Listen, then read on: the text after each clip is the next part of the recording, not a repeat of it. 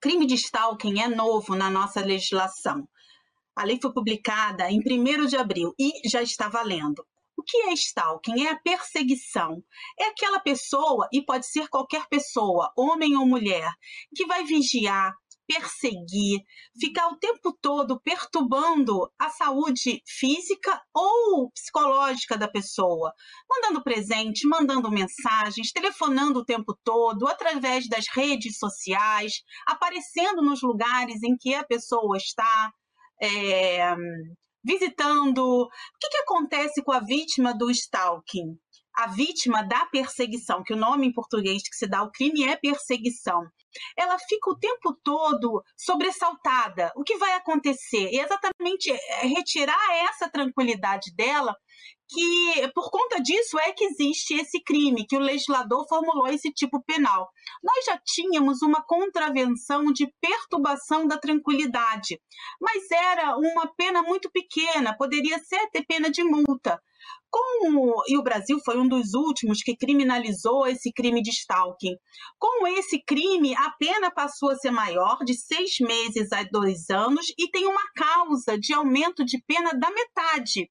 Quando o crime é praticado contra criança, adolescente, idoso, mulher pela condição dela ser mulher, e aí entra os crimes de violência doméstica, ou quando esse crime é praticado em concurso com mais de uma pessoa, duas, três ou mais, então é aquela, aquele sujeito que na, na perseguição, na vigilância, na intromissão da privacidade daquela pessoa está acompanhado de um outro, que vai ajudá-lo de alguma forma, pode ser através do computador, pode ser ficando de tocaia, perto da casa, do trabalho da vítima.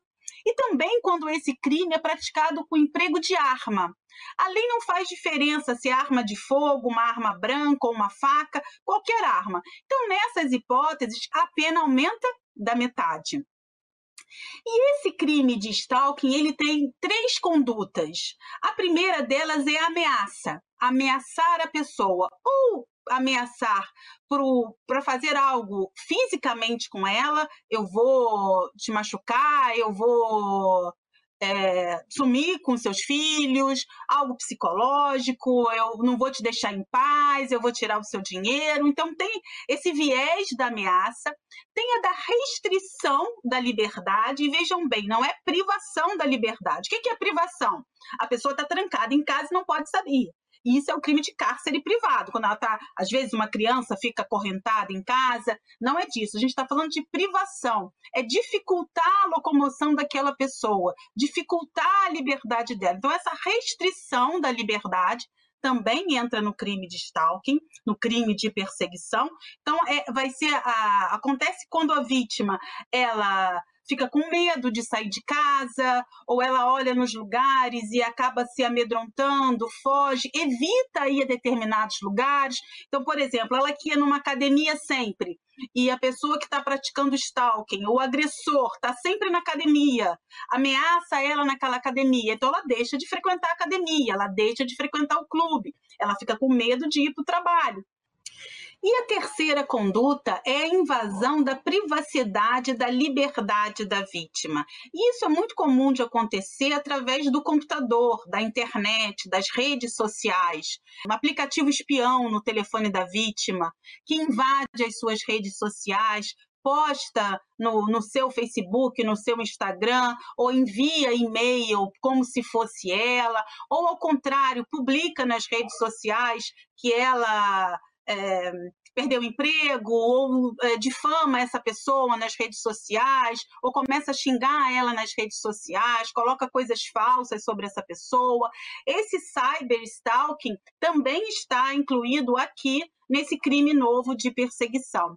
É necessário que essa perseguição ela seja reiterada mais de uma vez. Então não é um telefonema, um uma vez que a pessoa aparece na porta da casa ou do trabalho da vítima. São pelo menos duas condutas. O que faz com que realmente a vítima perca ali a sua tranquilidade. O stalking tem muito. É, é, tenta proteger muito a tranquilidade mental da pessoa. Eu lembro de uma vez, eu estava fazendo uma audiência em que a mulher, em caso de violência doméstica, ela dizia: o meu ex é, companheiro, que na verdade era o agressor ali, me liga o tempo todo. E a gente não tinha muita noção do que era esse tempo todo. Ela mostrou um documento que ela imprimiu das ligações perdidas. Eram 50 ligações no período de uma hora. Isso é característica dessa perturbação. E com isso junta-se e-mails que vão chegando, mensagens de WhatsApp, mensagens pelo Facebook, recado por outras pessoas. Se for, a gente for um pouquinho para trás e não nessa questão da informática, mas carta, telegrama, telefonema, o tempo todo a pessoa fica ali sobressaltada. O que, que vai acontecer? O que, que ele vai fazer? Qual é a próxima ameaça? E principalmente nessa questão de também sair, de se locomover, a liberdade dela. Será que eu estou segura na rua? Será que vai aparecer alguma coisa? E essa questão do stalking, ela é, é ela é tão preocupante que no Formulário Nacional de Risco para as Vítimas de Violência Doméstica tem várias condutas de stalkear, né? Acabou sendo virando um verbo em português, né? Várias condutas de perseguição, como telefonemas, mensagens, um comportamento de controle excessivo. Isso configura um risco para a mulher quando se estuda ali a necessidade ou não de medida protetiva, o risco de feminicídio. Então, o stalking, é, a perseguição, é um fator de risco para aquela mulher. A importância da criminalização, da perseguição, aliás, toda criminalização tem sempre dois focos. Um é da punição, da retribuição daquele crime que foi praticado, mas também da prevenção. Então, aquela pessoa que hoje vai ficar investigando a vida do outro, vai ficar perturbando, vai ficar ameaçando, ela sabe que tem um crime, que tem uma pena maior, que ela vai sofrer todo um processo que era diferente daquela contravenção, que muitas vezes a pessoa pagava uma multa. Então tem esse viés também de prevenção. E, aliás, quando a gente fala, principalmente em violência doméstica, eu já disse aqui, o crime de stalking pode ser praticado por qualquer pessoa. Então, pode ser um admirador que fica insistindo, pode ser aquele que foi rejeitado numa relação amorosa, homem ou mulher, mas é muito frequente dentro da violência doméstica, nas relações íntimas de afeto. É aquele homem que vai querer controlar tudo da mulher, que vigia a mulher. Às vezes está ainda na relação ou essa relação já terminou um ex-namorado, um ex-companheiro, um ex-marido, e ele fica ali inconformado, com ciúmes, mas isso não justifica o motivo. O fato é que ele fica ali o tempo todo atrás daquela mulher. E sabendo de que agora tem um crime em relação a isso, aquele homem vai pensar, né? Existe um freio para esse tipo de conduta. Daí a importância da gente ter essa criminalização do stalking. O stalking ele pode ser praticado por qualquer pessoa, mas ele se configura mais, acontece mais essa conduta dentro da esfera de violência doméstica e familiar. Então, dentro daquele contexto da mulher subjugada, submissa dentro de um relacionamento abusivo, em que ela é controlada o tempo todo, ela é vigiada o tempo todo. E essa vigilância constante, essa perturbação da, da mulher o tempo todo, essa falta de tranquilidade, ela pisando em ovos, ela so, é, sobressaltada o tempo todo, ela com medo. Medo do quê? Medo de tudo. Medo de ser agredida, medo de sofrer uma violência sexual, medo de sair na rua, medo de falar com alguém que está sofrendo esse tipo de violência. Então, é a mulher que é vítima desse tipo de violência, dessa perseguição, na verdade, esse fato, esse, esse tipo de conduta já está na Lei Maria da Penha há quase 15 anos, desde 2006.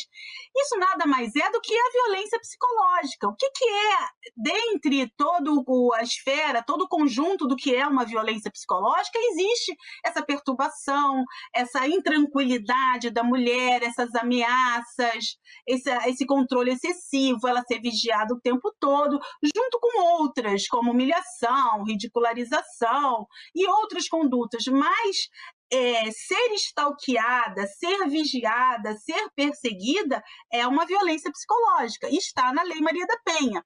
E como toda violência doméstica, ela está ali, é, é possível a mulher solicitar uma medida protetiva de afastamento, de proibição de contato, o que vai exatamente evitar que ela continue sofrendo essa perseguição. A criminalização desse crime traz um mais uma de combate a esse tipo de violência que é muito frequente. Muitas pessoas, inclusive nesse espaço de internet, do computador, elas sofrem esse tipo de perseguição. E não, não se tinha ainda um crime que tipificasse exatamente essa conduta de invasão da privacidade, dessa perseguição, de tirar a tranquilidade dessa pessoa. E aí uma pergunta que sempre se faz é: você que é vítima de perseguição ou você sabe que tem uma pessoa que é vítima e quer ajudar essa pessoa, como fazer?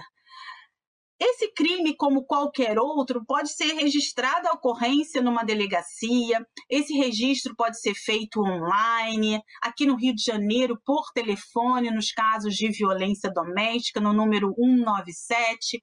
Mas uma diferença, uma peculiaridade que tem esse crime de stalking é que ele depende da manifestação da vítima, o que a gente em direito chama de representação.